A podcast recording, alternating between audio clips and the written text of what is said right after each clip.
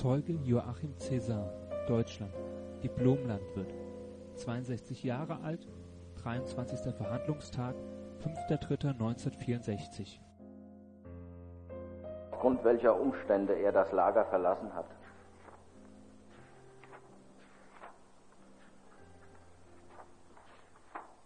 Ich hatte kein so in, intimes Verhältnis Ja. zu Herrn Mulka, dass ich sagen kann, weswegen er gegangen ist. Ob er versetzt wurde auf eigenen Wunsch oder wegen sonst was, ich weiß es nicht. Der Angeklagte Mulka behauptet hier, er sei damals verhaftet worden in Auschwitz.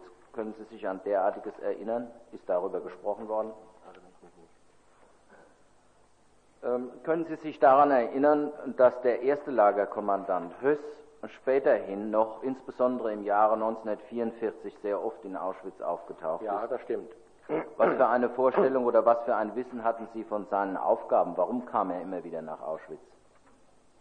Ich nehme an, weil er inzwischen in äh, Berlin ja die Gesamtführung der Konzentrationslager oder mindestens im Amt dort bekommen hatte und er nun seinem, seiner Gründung und seinem eigenen Produkt da besonders nahe stand und deswegen dauernd dahin kam. Äh, Sie sind damals nicht, es ist damals nicht darüber geredet worden, dass er sich persönlich äh, zusammen mit dem Kommandanten Bär um die äh, Judenaktion, insbesondere die Ungarn-Aktion, gekümmert hat. Nein, Mit mir nicht, nein. mit Ihnen nicht. Äh, nun, Herr Dr. Cäsar, ich habe einen besonderen Grund, Sie nach dem Lager Harmense zu fragen, Ja. wo die Fischteiche waren. Ja. Und das unterstand Ihnen auch. Ja, Können Sie sich noch daran erinnern, welcher SS-Dienstgrad äh, dieses spezielle kleine Lager unter sich hatte? ich würde mich nicht daran erinnern können, Herr Staatsanwalt, wenn Sie... nee, Äh, sagt Ihnen der Name. Martini etwas? Martin, Martin? Martin, ja. Können Sie sich auch noch an einen anderen SS-Mann, der dort beschäftigt war, mit dem Namen Tran erinnern? Ja, da, wenn ich wohl die Namen jetzt höre, ja. Ja. Können Sie äh, mir vielleicht sagen, wie der Vorname dieses SS-Manns Tran war? Oder wo er herkam? Auch das weiß ich. Ich glaube in Holsteiner. Oder? Bitte? Ich glaube in Oldenburg oder Holsteiner, Norddeutscher auf jeden Fall, glaube ich.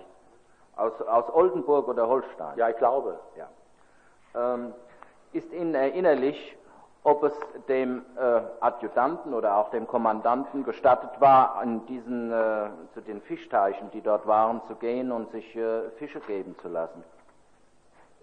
Herr Staatsanwalt, ich sagte Ihnen zum Anfang schon, jeder holte sich jedes, Ja, wie ich kam. Später wurde das dann reduziert. ja. Aber Fische waren ja auch während des Krieges bewirtschaftungsfrei. Und wenn eben was zu holen war, dann holt, holte man sich das nicht. Haben Sie eine bestimmte Erinnerung daran, ob der Adjutant sich Fische geholt hat? Das ist möglich deswegen, weil der Adjutant ja meistens auch der äh, aufsichtsführende Offizier im äh, Führerheim ist, also was man Offizierscasino nennt. Ja. Ähm,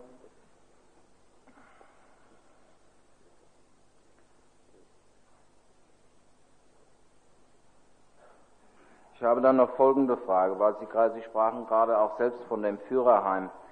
Können Sie sich äh, nicht mehr daran erinnern, ob und in welchem Zusammenhang im Führerheim über die Vergasungsaktionen gesprochen worden ist? Ist da überhaupt nicht darüber gesprochen worden? Ist doch so wohl sehr leicht vorstellbar, dass Sie bei den Zusammenkünften, die Sie doch wohl fast täglich Nein, nein, nein. oder zumindest gelegentlich im Führerheim hatten, äh, darüber gesprochen haben, was da geschieht. Äh, ich darf zunächst Folgendes feststellen. Ich habe im Führerheim gewohnt bis, also vom Anfang März, als ich hinkam, bis äh, Mitte Juli, glaube ich, so ungefähr. Da hatte ich mein eigenes Haus. Das nächste war von August 42 bis Weihnachten 42 war ich so gut wie keinen Tag in Auschwitz. Ich hatte, meine Frau hatte, war gestorben, ich selbst hatte Paratyphus, ich habe äh, schwere Gallengeschichten bekommen, kam nach Karlsbad. Als ich dann wieder kam, hatte ich so viel Arbeit und lernte sehr bald darauf ja auch meine jetzige Frau kennen. Und äh, äh, wir haben für uns gelebt, weitgehend für uns gelebt. Ins Führerheim bin ich so gut wie nie gegangen.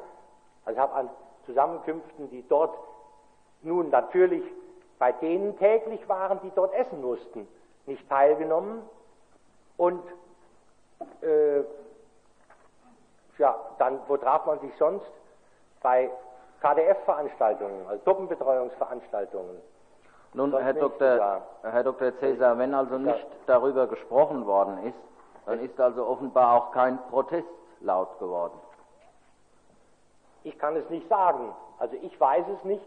Ich bin bei, äh, bei solchen Gesprächen nicht dabei gewesen. Ich erinnere mich nicht daran, äh, daran ja. teilgenommen zu haben. Ich habe dann noch eine Frage, Herr Dr. Cäsar, um auf Hamense zurückzukommen. Dort waren zwei Lager wohl, offenbar eine Fischzucht, eine ja. Fischwirtschaft ja. und eine Geflügelfarm. Ja. Und bei der, bei der Fischwirtschaft haben Häftlinge Schilf geschnitten, ist das richtig? Ja, sicher. Das ist Ihnen bekannt, dass diese Häftlinge während eines großen Teils des Jahres 1942 angeblich ohne jegliche äh, Gummischuhe oder so, sondern mit nackten Beinen im Wasser gestanden haben den ganzen Tag und das Schilf geschnitten haben? Ich weiß, dass wir äh, laufend Gummistiefel da zur Verfügung gestellt haben. Es ist, glaube ich, aber auch nicht einmal unüblich, dass im Sommer Schilf geschnitten wird mit nackten Beinen im warmen Wasser. Aber gerade um dort etwas zu sagen, das Kommando in der Teichwirtschaft hat wegen all der äh, Geschichten zum Beispiel Moskitonetze gehabt und äh, äh, Mückensalben und so weiter. Und das kann Ihnen auch von den Häftlingen, die dort gearbeitet haben, bestätigt werden. Also da ist schon getan worden, etwas für getan worden. Keine Frage. Keine Frage. Bitte schön, Herr Rechtsanwalt Aumann. Herr Dr. Cäsar, äh, die Gärtnerei Reiskow ja. hat auch zu Ihrem Bereich gehört. Ja, ja. Ist es richtig, äh, dass äh, so viel dort gestohlen wurde von der SS, dass auf Ihre Veranlassung dann in einem Standortbefehl der SS, abgesehen von den Kontrollen und Posten, das weitere Betreten der Gärtnerei verboten wurde? Es kann schon sein, dass ich das der geklaut wurde, da schon. Die Felder waren ja offen, das war ja ein Areal von äh, über 60 Morden. Ja, Standortbefehl 3743. Äh, dann, Herr Dr. Cäsar, eine andere Frage. Können Sie sich noch an Namen von SS-Führern oder Unterführern, die Ihnen damals unterstanden, erinnern? Ja,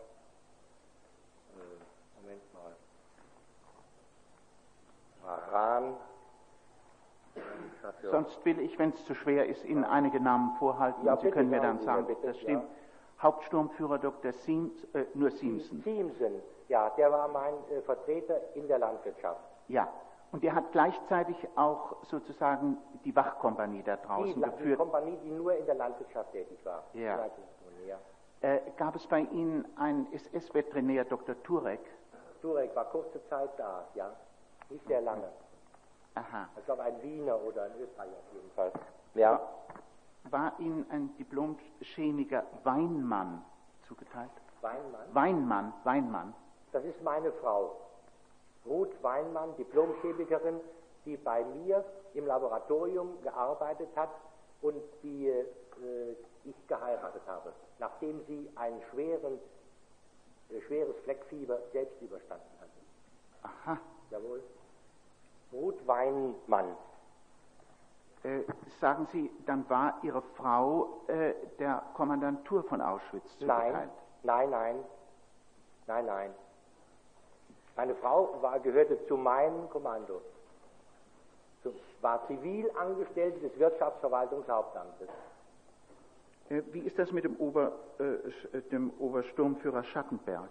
Schattenberg genauso. War ein Pflanzenzüchter, der zur Pflanzenschutzstation gehörte. Dem Hauptschulführer Kutriakow. Kutriakow. Ja. Das war ein russischer äh, Gardeoffizier, der nach dem, ersten, also nach dem Ersten Krieg nicht war in Deutschland geblieben war und der war als Dolmetscheroffizier bei mir. Aber die werden als zur Kommandantur gehörig geführt. Das ist falsch. Das ist einfach falsch. Die gehören alle zum Amt W5. Darf ich Ihnen einen Bericht vorhalten, Herr Dr. Ja. Cäsar, den Sie selbst geschrieben haben am Ja. 1.7.1943, Ja. wegen einer Sitzung über die Arbeitstagung der Coxsaiges Kautschukinteressenten im SS-Hauptamt Ja. vom 25.06.43. Und da führen Sie an, als äh, zur Kommandantur gehörig, sich, Darf ich den Wortlaut hören? bitte schauen Sie es an.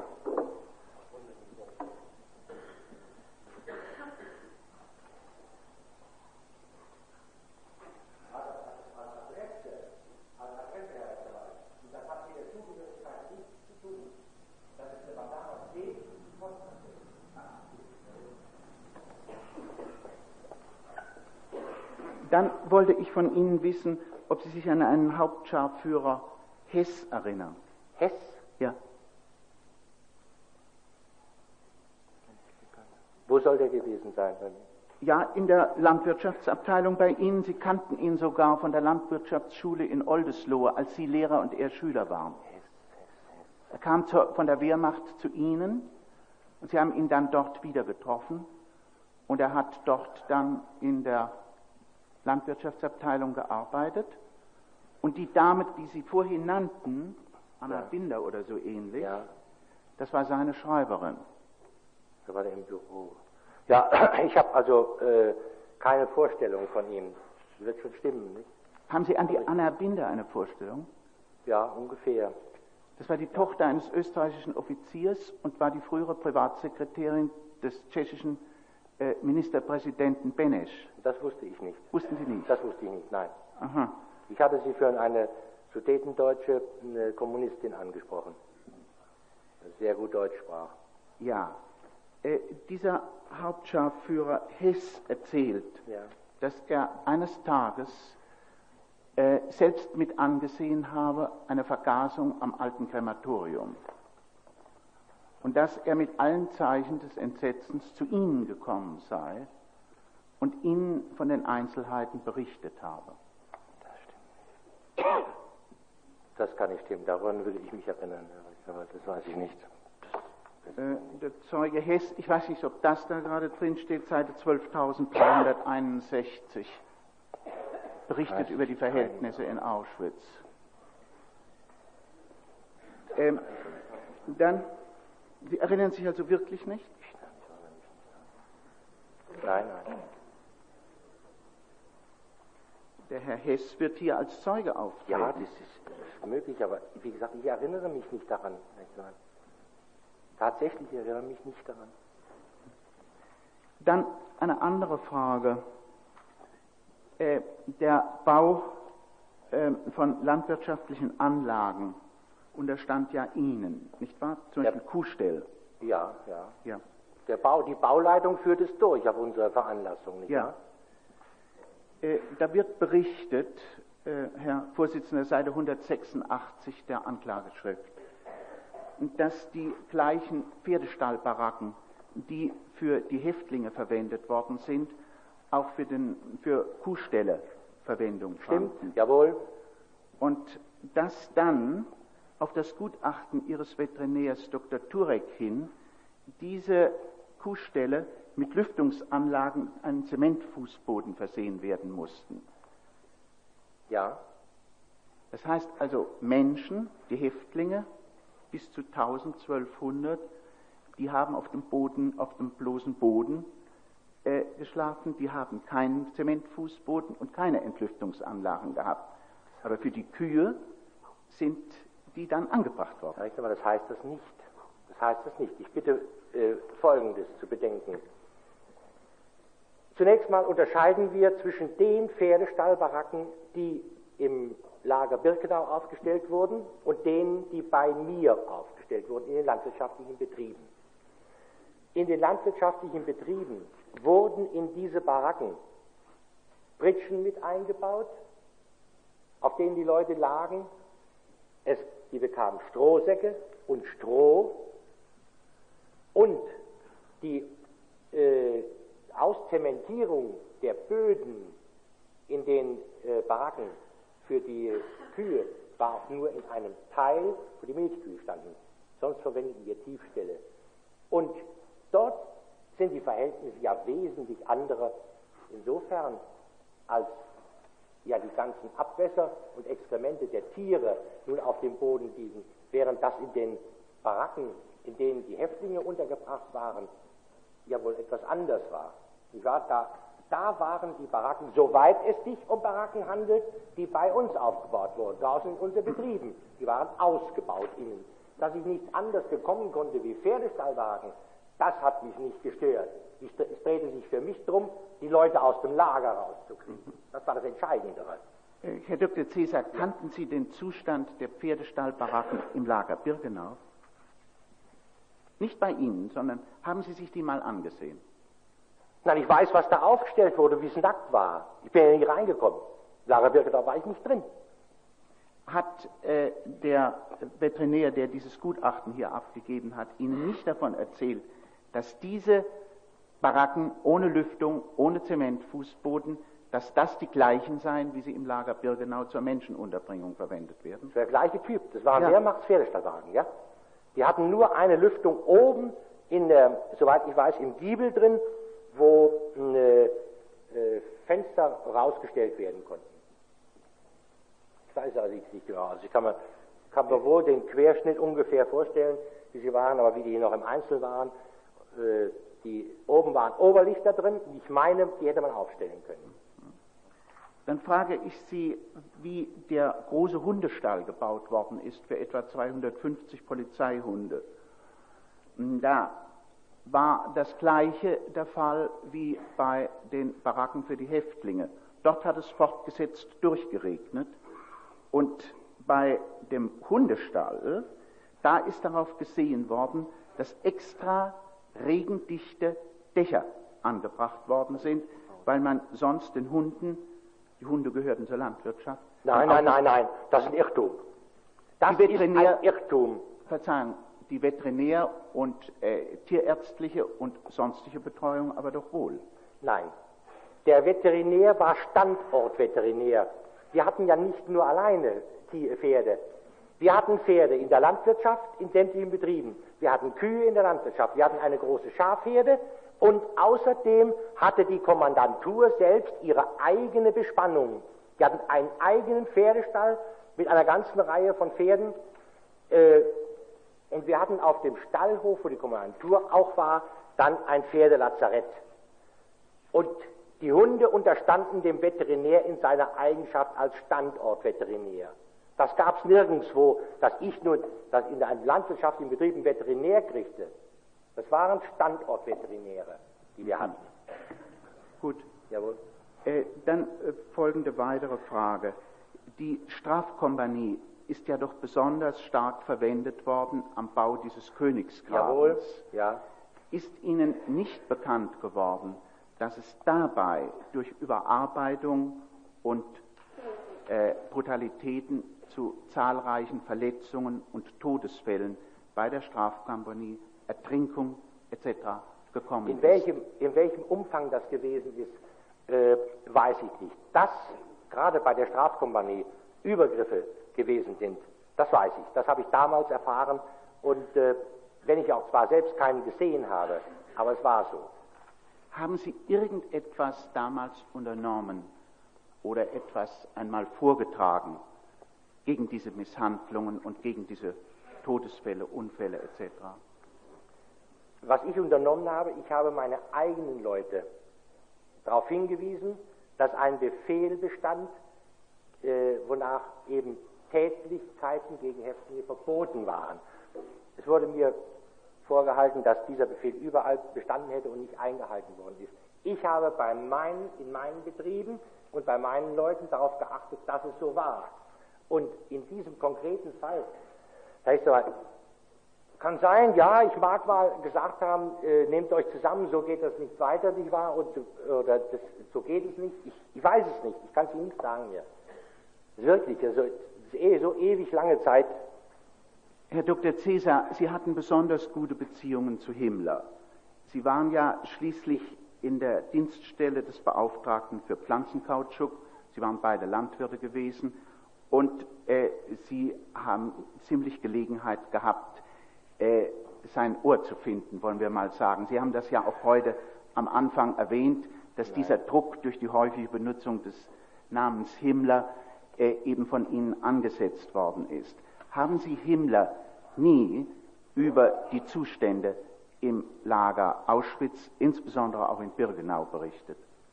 Nein, weil die Annahmen, Herr Rechtsanwalt, die Sie, oder das, was Sie eben sagen, Annahmen sind, die stimmen aber nicht.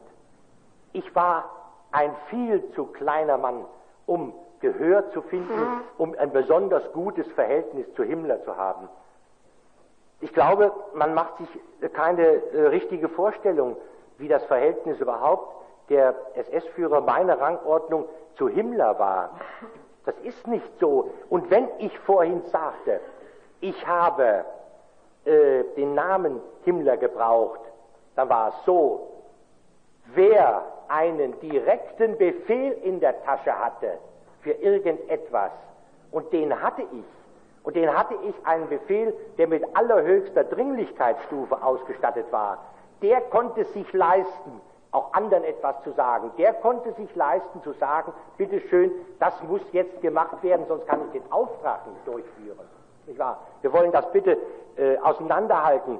Ich meine, die Last nehme ich nicht noch zusätzlich auf mich, dass ich äh, unterlassen habe, Himmler zu informieren. Es war eine Frage, ob Sie es getan haben. Nein, ich konnte es gar nicht tun. Ich hatte gar kein Verhältnis zu Herr, Himmler. Herr Dr. Cäsar, so Ja. ein kleiner Mann waren Sie doch aber gar Sagen nicht. Sie, Äh, darf ich Sie daran erinnern, Sie waren ja schließlich SS-Oberführer, das ist sowas wie beinahe Generalmajor, und Sie waren der Reichsschulungsführer der, der allgemeinen SS gewesen, eine Zeit lang.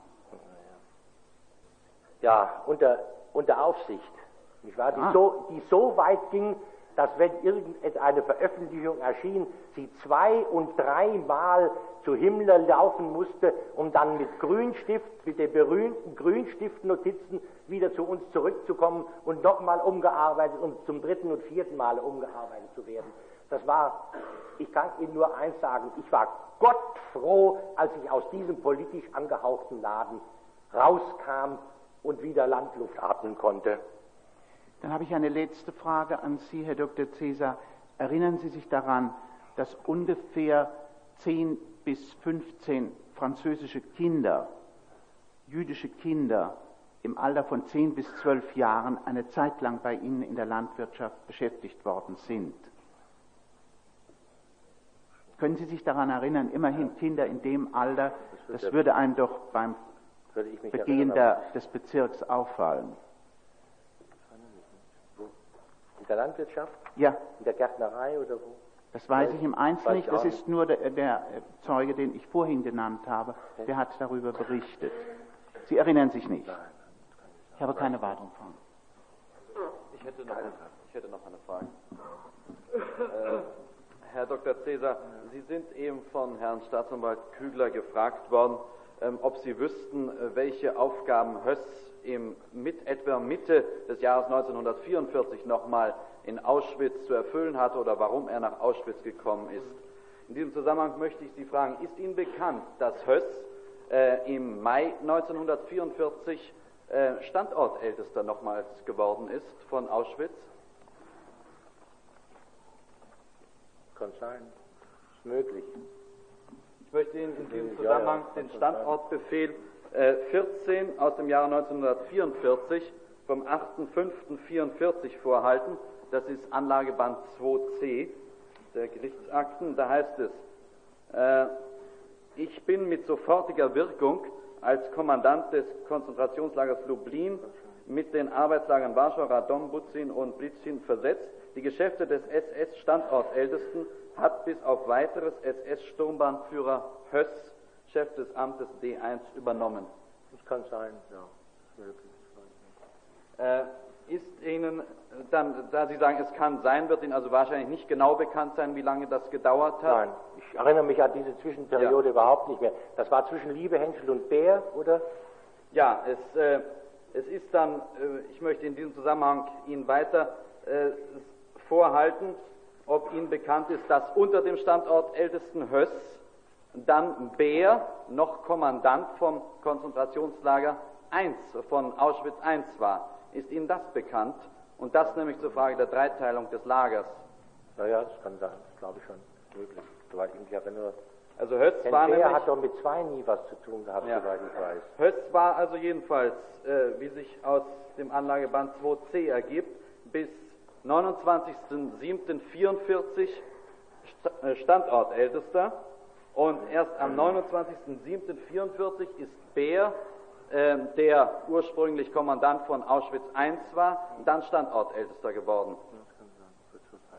Ähm, ist Ihnen bekannt, Herr Dr. Cäsar, ob äh, der Standortälteste auch Anweisungen den Kommandanten von den Lagern 1, 2 und 3 geben konnte? Da hätte ich einen grundsätzlichen Befehl darüber mal sehen müssen. Also das weiß ich nicht. Wie die intern, wie es intern mit denen war, weiß ich nicht. Haben Sie mal äh, Standortbefehle gesehen, die Verteiler äh, aufwiesen? 1, 2, 3 Kommandantur? Oh, lieber Gott. Uns ist nämlich mal gesagt worden von dem Angeklagten Höcker, äh, dass man von Auschwitz I, und in diesem Zusammenhang wurde niemals von dem Standort Ältesten geredet, dass man da Birkenau gegenüber überhaupt nichts zu sagen hatte. Und äh, nach dem, was Sie uns vorhin schon sagten, dass Sie zum Beispiel die Arbeitskräfte anfordern mussten äh, vom äh, Stammlager beziehungsweise vom Standort Ältesten, das, den Ausdruck haben Sie allerdings nicht gebraucht, spricht das natürlich dafür, dass man auch gewisse Weisungsbefugnisse von Auschwitz I gegenüber Birkenau hatte. Äh, ich möchte Sie weiterfragen, können Sie uns eine kurze äh, Charakterisierung äh, des Wesens von Höss geben. Ich möchte eines dazu sagen. Er wird an sich in allen Beschreibungen immer als ein besonders radikaler und brutaler SS-Führer geschildert. Können Sie das in etwa bestätigen? Ist das Ihrer Erfahrung nach auch so gewesen? Sie haben ihn doch öfters gesehen, mit ihm zu tun Ja. gehabt.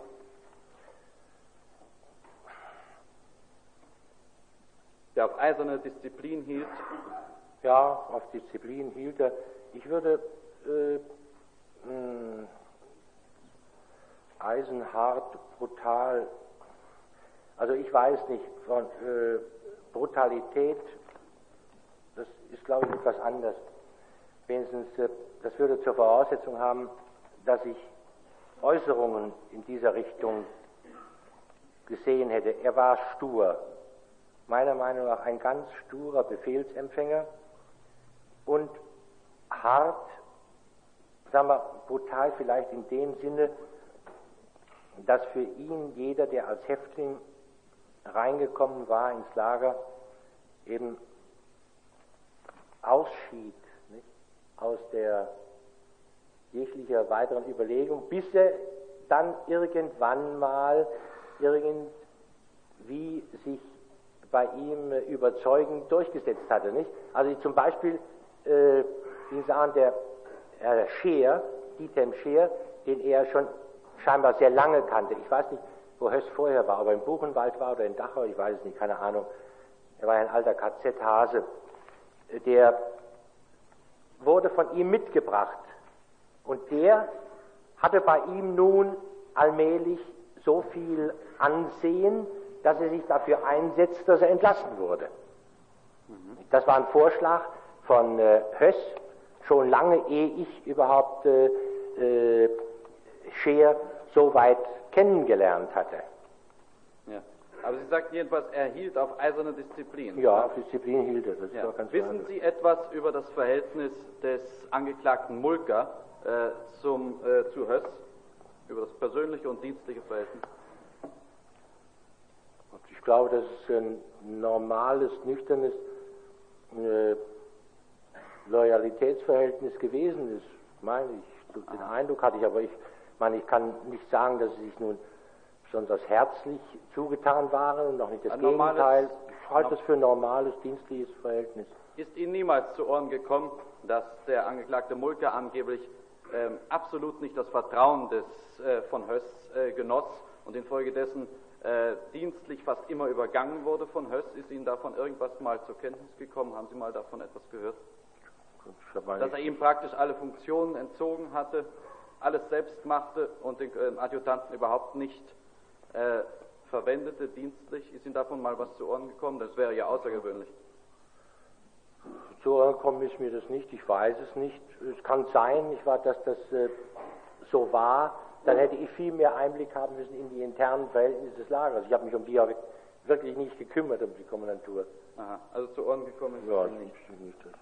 Äh, Herr Dr. Cäsar, eine letzte Frage. Äh, Sie sagten auf die Frage des Herrn Vorsitzenden, äh, Sie heute nichts mehr darüber wüssten, äh, ob Sie, ähm, dass Sie vielleicht äh, dem Angeklagten Burger einmal Vorhaltung gemacht hätten im Falle der, des Häftlings Lili Tofler. Ähm, eine, äh, daraufhin sagten Sie, Sie wüssten nicht, welche Veranlassung äh, Sie heute haben Ja. sollten, ähm, etwas nicht zu sagen, was ja für Sie spricht. Ja. In diesem Zusammenhang eine Frage. Sind Sie ähm, in den letzten Jahren von irgendeiner Seite einmal äh, mündlich, schriftlich oder in anderer Weise in irgendwie beeinflusst worden, was Sie hier sagen sollten in diesem Verhandlungssaal? Nein, nie. Ich kenn, habe keinerlei Beziehungen zu irgendeinem von äh, den Herren, die Angeklagte sind. Ich habe überhaupt keine Beziehungen, auch leider keine Beziehungen zu, mit den Leuten, die äh, bei mir gewesen sind.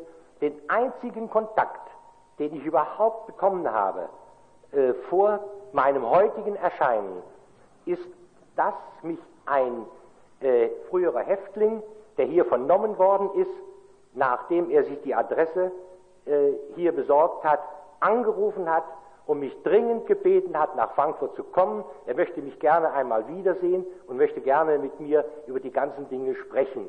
Und der mir dann später einen Brief geschrieben hat, nicht wahr, äh, mit äh, einer Aussage, die äh, ich nicht, ich habe es noch nicht mal lesen können, weil sie tschechisch ist. Ja. Ich habe sie unübersetzt noch in der Tasche, ich weiß nicht, was es ist. Gesagt, das ist der einzige Kontakt. Auch eine SS-Hilfsorganisation, Nein. irgendeine anders geartete Nein, Organisation? nein. Ich habe erst in zwei Jahre lang habe ich eine äh, Zeitschrift gehabt von denen und dann habe ich sie abgestellt, weil sie mir nicht passte. Ich habe keinerlei Kontakt. Danke, ich habe keine Frage. vorher zum Verwaltungsamt und zum Wirtschaftsamt der Gestalt gegeben war, dass eine Holdingsgesellschaft gegründet worden ist unter dem Titel eingetragen 1940 in Berlin, was aber identisch mit dem von mir bezeichneten Amt gewesen ist. Die Organisationsform kann ich, äh, das kann ich nicht, beantworten, Herr Rechtsanwalt, aber ich weiß, dass diese ganzen äh, Wirtschaftsbetriebe, zum Beispiel auch was Dachau angehört und äh, Allach, die Porzellanmanufaktur in Allach und was auch noch mehr, dann in Dachau diese Kräutergarten und die, die Sache, die da war, dass die irgendwie zusammengefasst waren, aber praktisch unter dem Wirtschaftsverwaltungshauptamt. Ja. Also nach meiner oberflächlichen Kenntnis würde ich das bejahen, dass das Identität ist. Das ist nämlich eine Vorfrage äh, zu folgender Frage. Sie wurden immer nach dem Verhältnis zu Höss gefragt. Ja.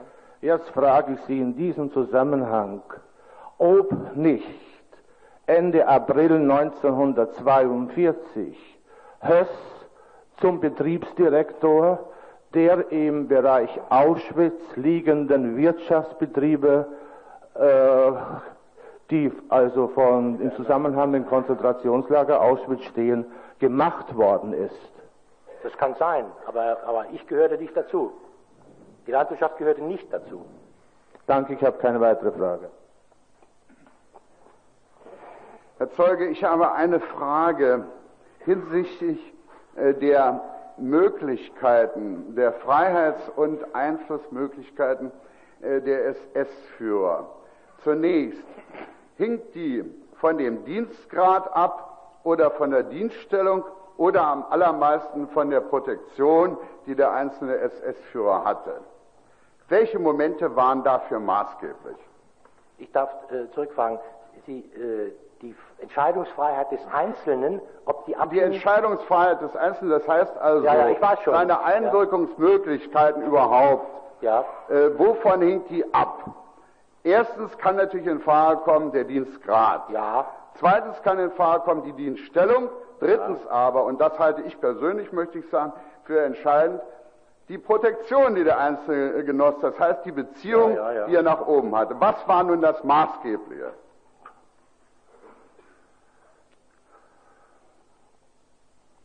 Das ist schwer zu beantworten. Also alles drei zusammen. Die Protektion hat sicherlich eine gewisse Rolle gespielt dabei, nicht wahr? Das, Schön. Also Sie, äh, Sie können darüber keine äh, ja, sichere Auskunft Auskunft geben. Kann ich nicht sagen. Ja. Äh, Dann eine zweite Frage. Wurde die politische Abteilung nicht von allen Instanzen der SS, unabhängig von dem Dienstgrad und der Dienststellung, gefürchtet, Ja, sodass keiner mit ihr was zu tun haben wollte? ja. Dann eine andere rein technische Frage. Sie brauchten, um noch nach Berlin zu fahren, ich nehme an, dass Sie das manchmal tun mussten, Ja. einen Marschbefehl. Jawohl. Wer gab Ihnen den Marschbefehl? Ich bekam ihn entweder von Berlin ausgestellt, schon zugeschickt mit dem Auftrag, oder aber ich stellte ihn für mich selbst aus. Sie konnten selbst einen Marschbefehl. Jawohl. Danke schön. Wer hat noch Fragen? Haben die Angeklagten Erklärungen abzugeben? Bitte schön.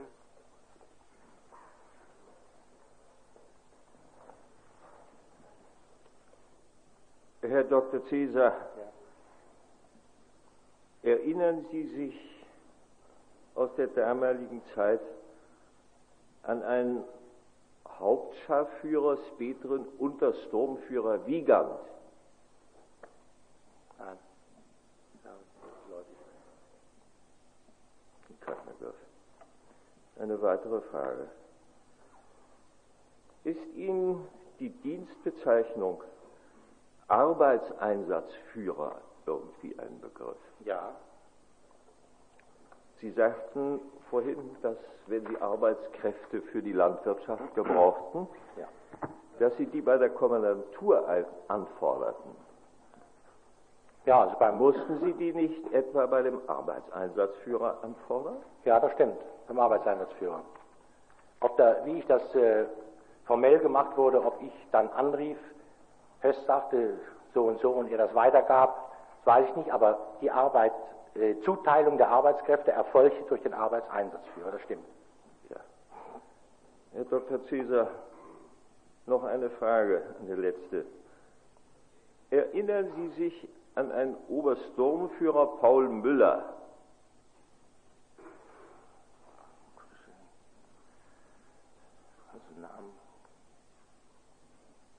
Ich mich auch nicht, nein. Namen und Personen ausgewischt. Im, Im Zusammenhang mit dem Wachsturm dann. Zur Zeiten Gebhardt. Keine Vorstellung von ihm. Danke. Ja. Sind sonst noch Fragen an den Zeugen zu stellen?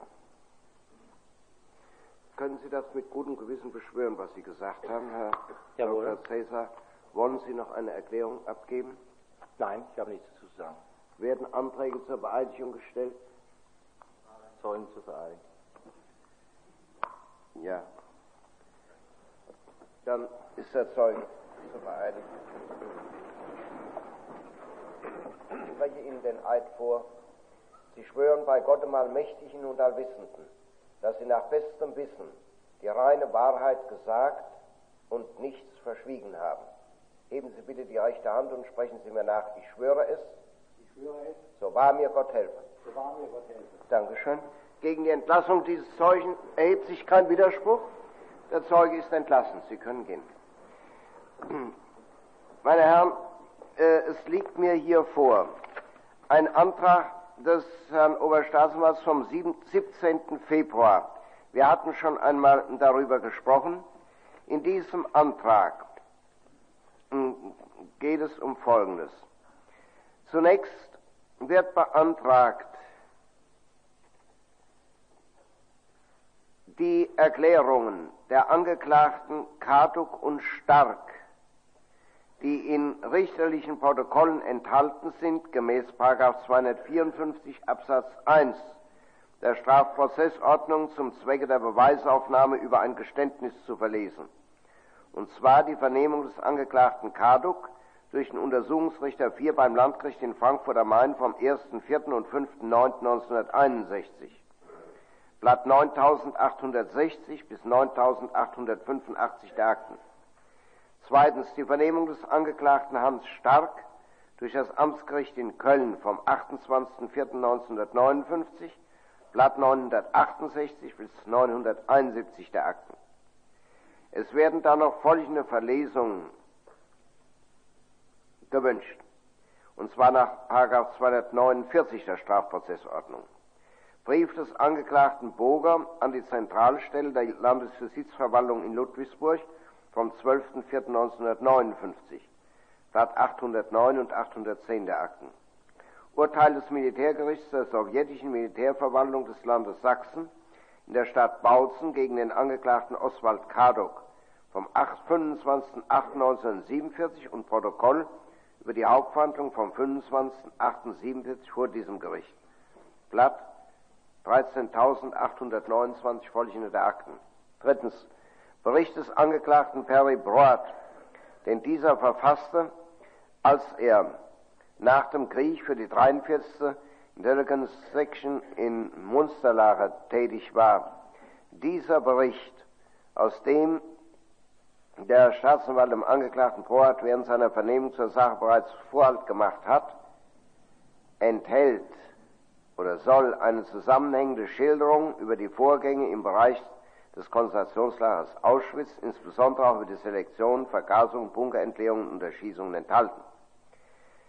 Wegen der Verlesbarkeit des Berichtes bezieht sich der Oberstaatsanwalt auf den Kommentar von Schwarz zu 249 Anmerkung 6 am Ende auf die Entscheidung des Reichsgerichts in Strafsachen im 65. Band 295, Urteil des BGH vom 20.05.63 in der Strafsache 4 KS 1 aus 62 der Staatsanwaltschaft Frankfurt gegen Hunsche und Seite 13 der Urteilsbegründung.